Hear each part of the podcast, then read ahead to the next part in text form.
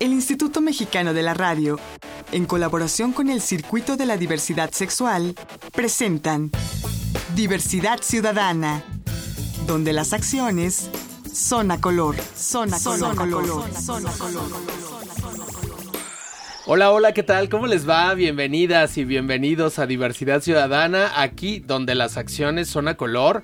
Les saluda su amigo Enrique Gómez y el día de hoy tenemos un tema que para mí es cautivador porque me parece que es de estos sectores de la población LGBTTIQ que menos conocemos que más dudas tenemos, que están pocos, poco visibles incluso hasta entre nosotros mismos, los, las y los LGBTistas, vamos a hablar de hombres transexuales.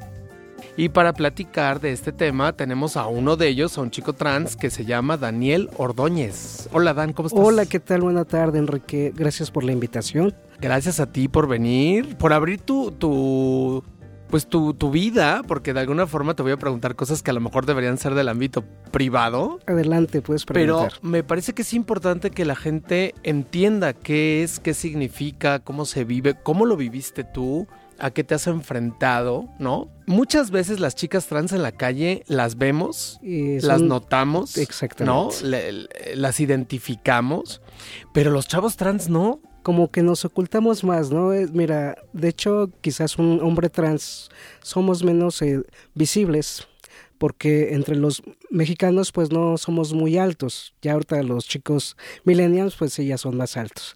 Pero quizás hay esa gran ventaja ante las chicas trans y no digamos como ventaja, eh, porque es un tanto difícil nosotros también como hombres trans el enfrentarnos quizás en ocasiones al machismo, entre otras cosas. Eh, yo te podría decir que yo corrí con mucha suerte, eh, gracias a Dios. Este, pues en mi familia en un principio fue difícil, pero a pasar el tiempo, como que me centré siempre en lo que yo quise. A ver, yo soy Daniel yo soy niño desde la primaria y en la y en la fila cuando hacían la formación en la fila de los niños. A ver, Daniel, pero antes que sigas, porque tú ya estás bien encarleado y me encanta, qué bueno que hagamos Empecé bien.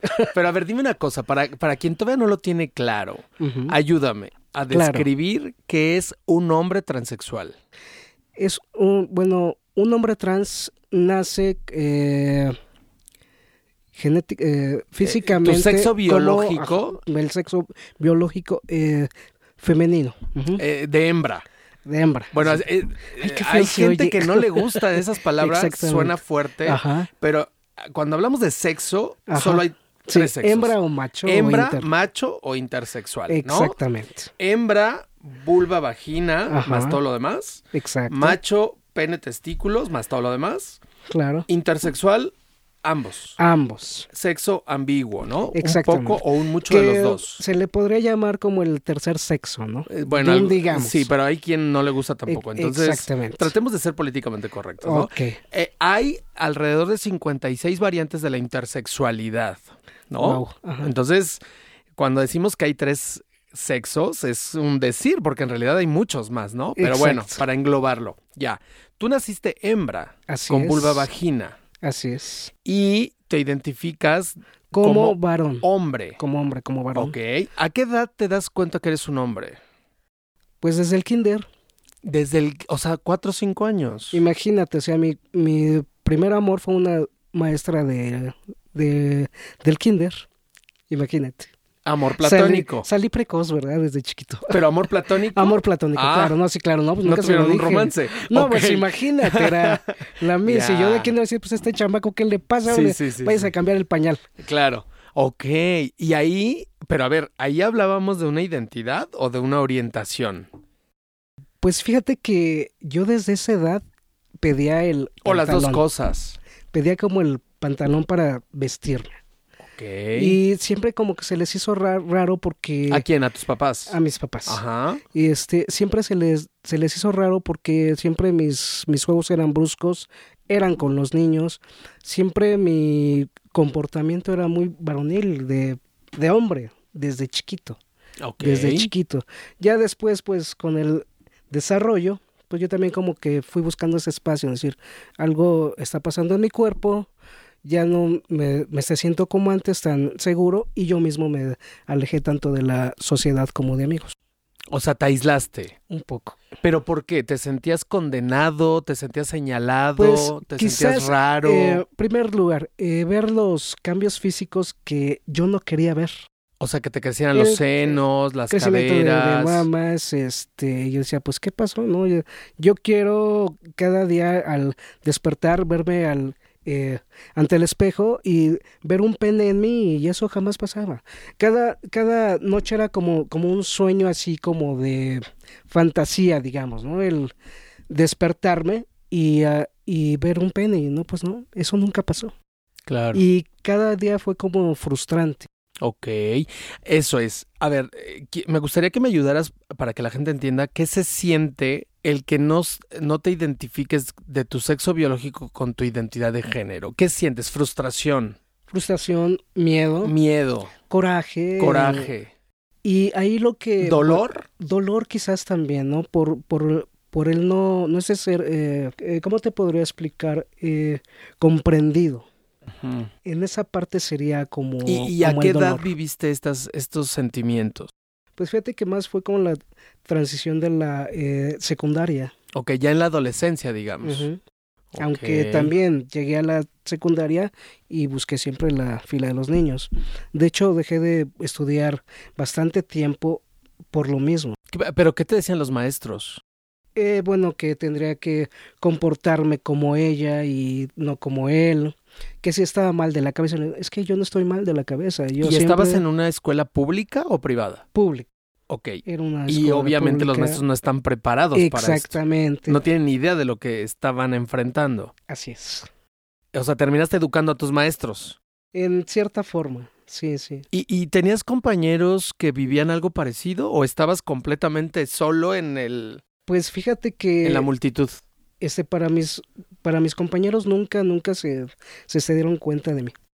Ok. En ese en este aspecto sí se les hacía raro que decían, "Oye, ¿y por qué en tu nombre dice tal y tu apariencia es otra?" Pues no sé porque se, se, se equivocaron, ¿no? X. Pero fíjate que tuve muy muy buenos amigos que quizás en ese tiempo no había tanta eh, malicia y me supieron comprender, apoyo, o sea, en muchas formas. ¿No sufriste discriminación de parte de tus amigos? ¿Qué crees que no? Te En, entendieron. e- en esa cobijaron. parte, en esa parte sí fui muy, muy amado y afortunado. ¿Y tu familia?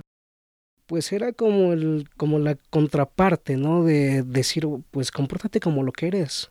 Pues yo, Daniel, soy, soy hombre. O sea, ¿tú desde qué edad te autodenominaste Daniel?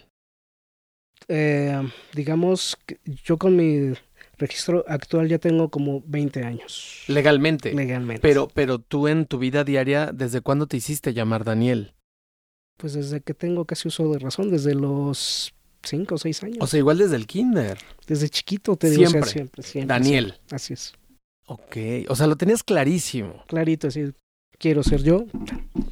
Yo sí quiero subrayar este tema y perdón si de pronto invado un poquito tu privacidad, No, adelante, Daniel, pero por eso te lo pregunto con, con este ahínco, porque sí quiero que quede muy claro que la gente cuando nos está escuchando, que le quede muy claro que esta identidad de género no es un capricho, no es un berrinche pasajero, no es de que se te ocurrió porque lo viste en una telenovela y entonces se te ocurrió repetirlo. O sea, es una identidad, es una manera de vivirlo desde lo más profundo de tu ser. O sea, es, eres, es, está intrínseco a ti, a tu personalidad, a tu, a tu manera de ver el universo, de sentir, de apreciar. Es parte de ti.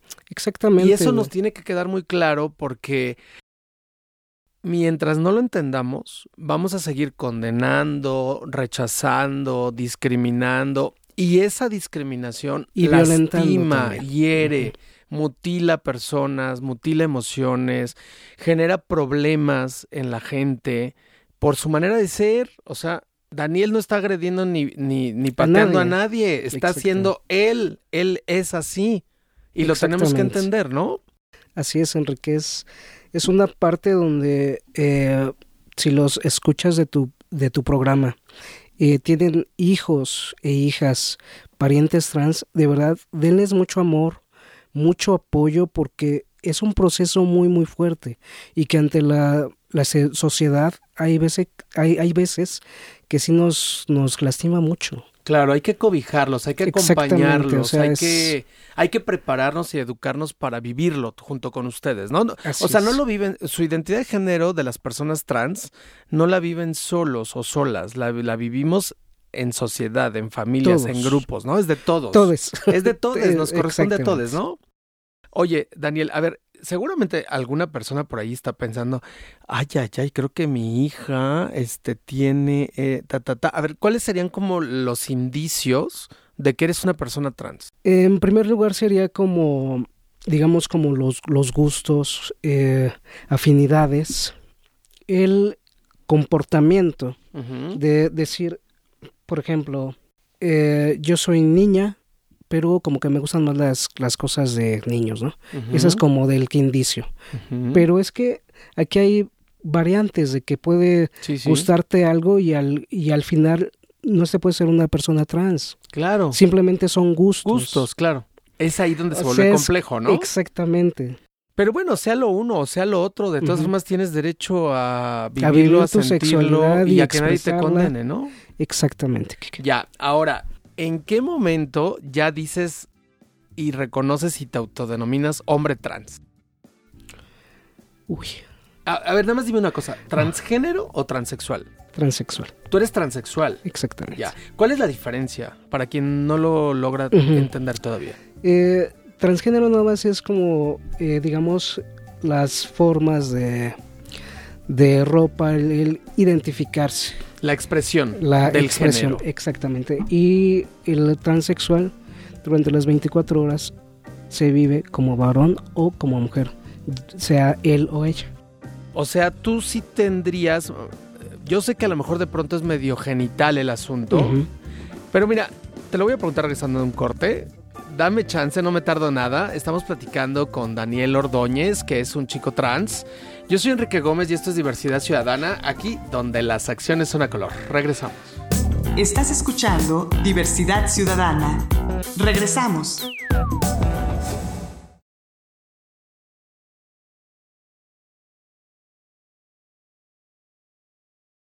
Estás escuchando Diversidad Ciudadana. Continuamos. La recomendación. La recomendación. La recomendación. A ver, mi invitado del día de hoy, mi querido Daniel Ordóñez, chico trans, ¿cuál es tu recomendación del día de hoy? Pues mira, a mí me, encanta la este, metafísica, es una filosofía de vida, es lo que me ayudó mucho y es lo que recomiendo. ¿Algún libro en especial o alguna película? Eh, pues es que en cierta forma, pues casi todo es parte de la metafísica. Aunque no lo crees. ¿Qué tal? Sí, sí, de hecho, bueno, Connie Méndez, hay escuelas este, metafísicas aquí en México, Centro Metafísico Hilarión, eh, Metafísica Activa, entre otras. ¿Pero algo que podemos encontrar en la web o en eh, YouTube? Digamos, en, en, Facebook hay un grupo que se llama eh, Huestes de la de la Luz o Servidores de la Nueva Era, de Eric Sebastián. Y un saludo si es que me escucha hasta Argentina. Ahí es está. mi amigo y facilitador. Pues esa es la recomendación. Ya estamos de vuelta aquí en Diversidad Ciudadana, donde las acciones son a color y donde además tenemos muy claro que lo normal es antinatural. Lo realmente natural es la diversidad. Así es, Enrique. Todos somos tan complejos, tan diversos que nadie puede ser igual que otro. Nadie, somos únicos e irrepetibles. Ideas quizás muy parecidas, pero no iguales. Así es. Y bueno, estamos charlando de aquí de manera muy amena con Daniel Ordóñez, que es un chico trans. Nos ibas a decir, Daniel, mira, a ver, yo, yo entiendo que dentro del activismo de la diversidad sexual, eh, de pronto quieren que seamos excesivamente correctos, ¿no? Exacto. Pero a veces el ser políticamente correctos... Eh, no, es, no es lo correcto. digamos que es lo correcto, pero no todo mundo lo termina de entender. Entonces, yo sé que la, la, transexualidad no tendríamos que fundamentarla en un tema genital. Exacto. Habría que restarle importancia a los genitales y darle más relevancia a la identidad, a las expresiones, a la diversidad, ¿no?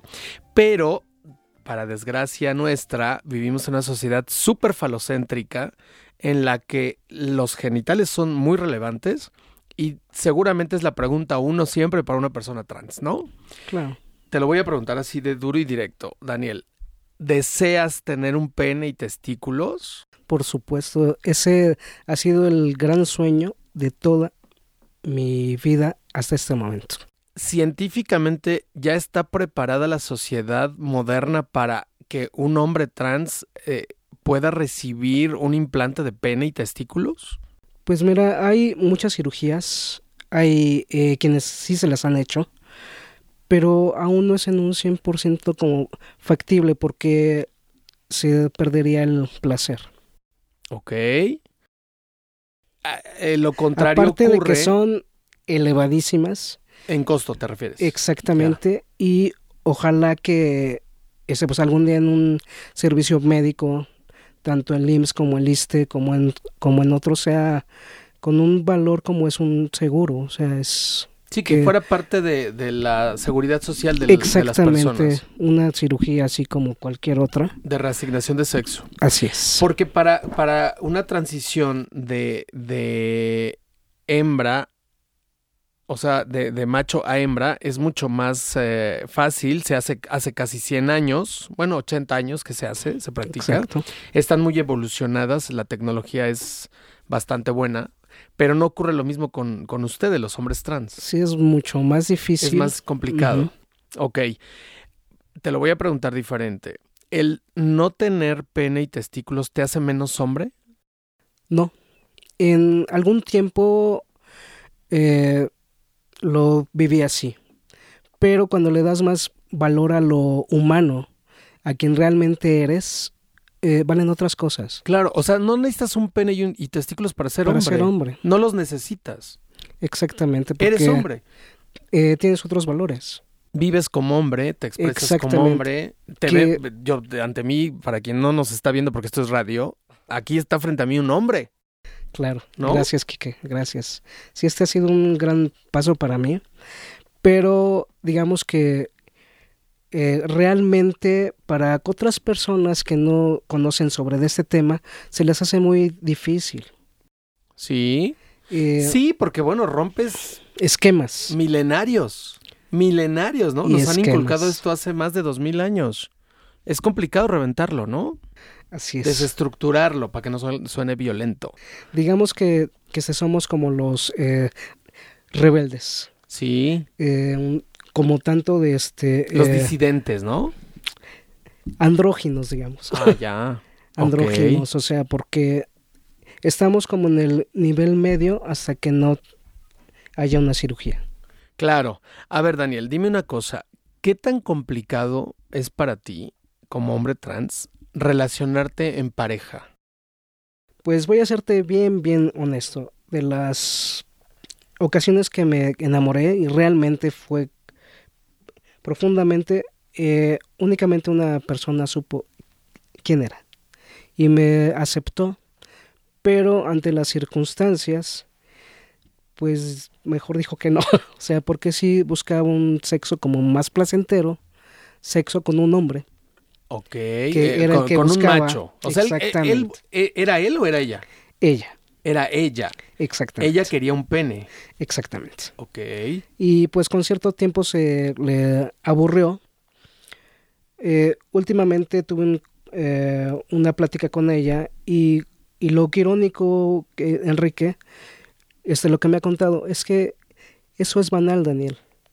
Real- realmente tu esencia y lo que me proyectabas era lo que realmente me importaba.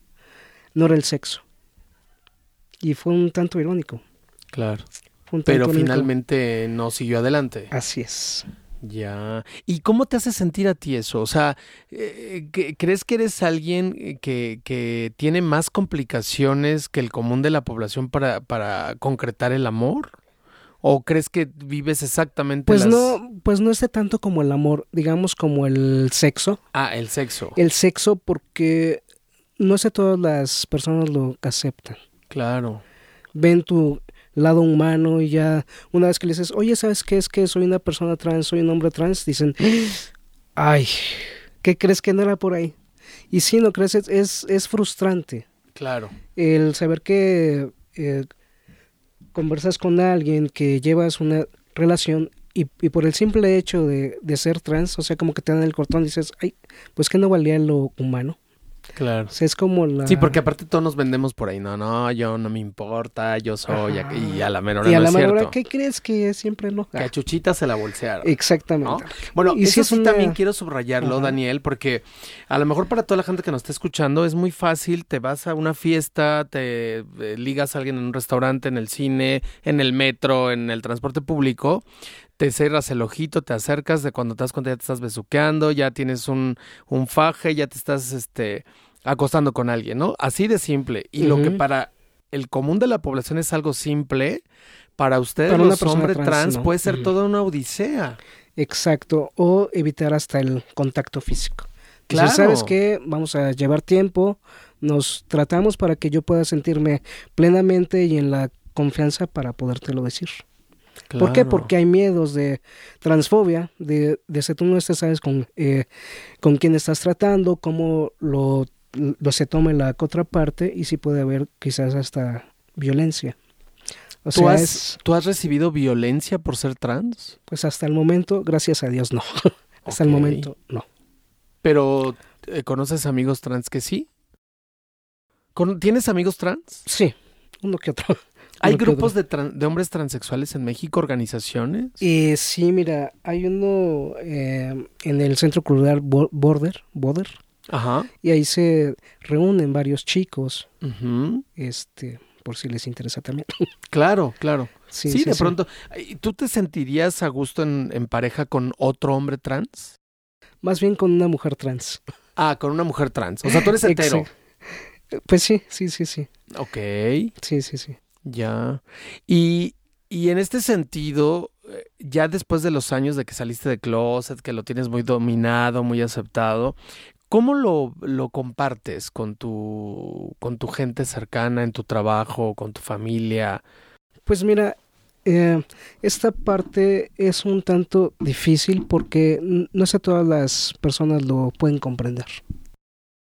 Porque aún siendo en, en tu círculo eh, de, de trabajo, o sea, no lo, no lo aceptan. O sea, es que, ¿cómo este puede ser eso? Tú naciste hombre, naciste mujer y tienes que comportarte. Es que somos una diversidad. Claro. Ok. Ahora, ¿cuáles son tus planes? ¿Cómo te visualizas en el futuro como, como, como ser humano? como ser humano, pues tener mi pareja, seguir creciendo en muchos aspectos, eh, espiritualmente, eh, en muchos aspectos. Ok. Y a nivel eh, profesional, laboral, ¿cómo te visualizas? ¿Cuál es tu área? ¿En qué estás? Ok, ah, ok. Eh, trabajo en un, eh, en un café bar de la colonia Roma. Me he sentido muy apoyado y muy tranquilo en ese aspecto. Muy pocas personas saben de ahí mi identidad, Ok. que realmente a, a muy pocas personas se los, se los he dicho. Daniel, se nos acabó el tiempo. Muchas gracias por haber estado con nosotros. Gracias por, por explicarnos, por abrirnos tu corazón, tu vivencia. Es Gracias a ti, importante. Gracias. Que a quien no lo pueda entender con el cerebro, con el raciocinio, tratemos de entenderlo con la piel, con, la, con el corazón, que seamos empáticos con lo que están viviendo nuestros semejantes. Claro que sí. Muchas gracias por compartirlo. Gracias por la invitación y saludo para todos. Bueno, él es Daniel Ordóñez, un chico trans. Yo soy Enrique Gómez y esto es Diversidad Ciudadana, aquí donde las acciones son a color. Yo les espero en la próxima. Diversidad Ciudadana, una producción del Instituto Mexicano de la Radio en colaboración con el Circuito de la Diversidad Sexual. Diversidad Ciudadana, donde las acciones son a color, son a color, son a color, son a color.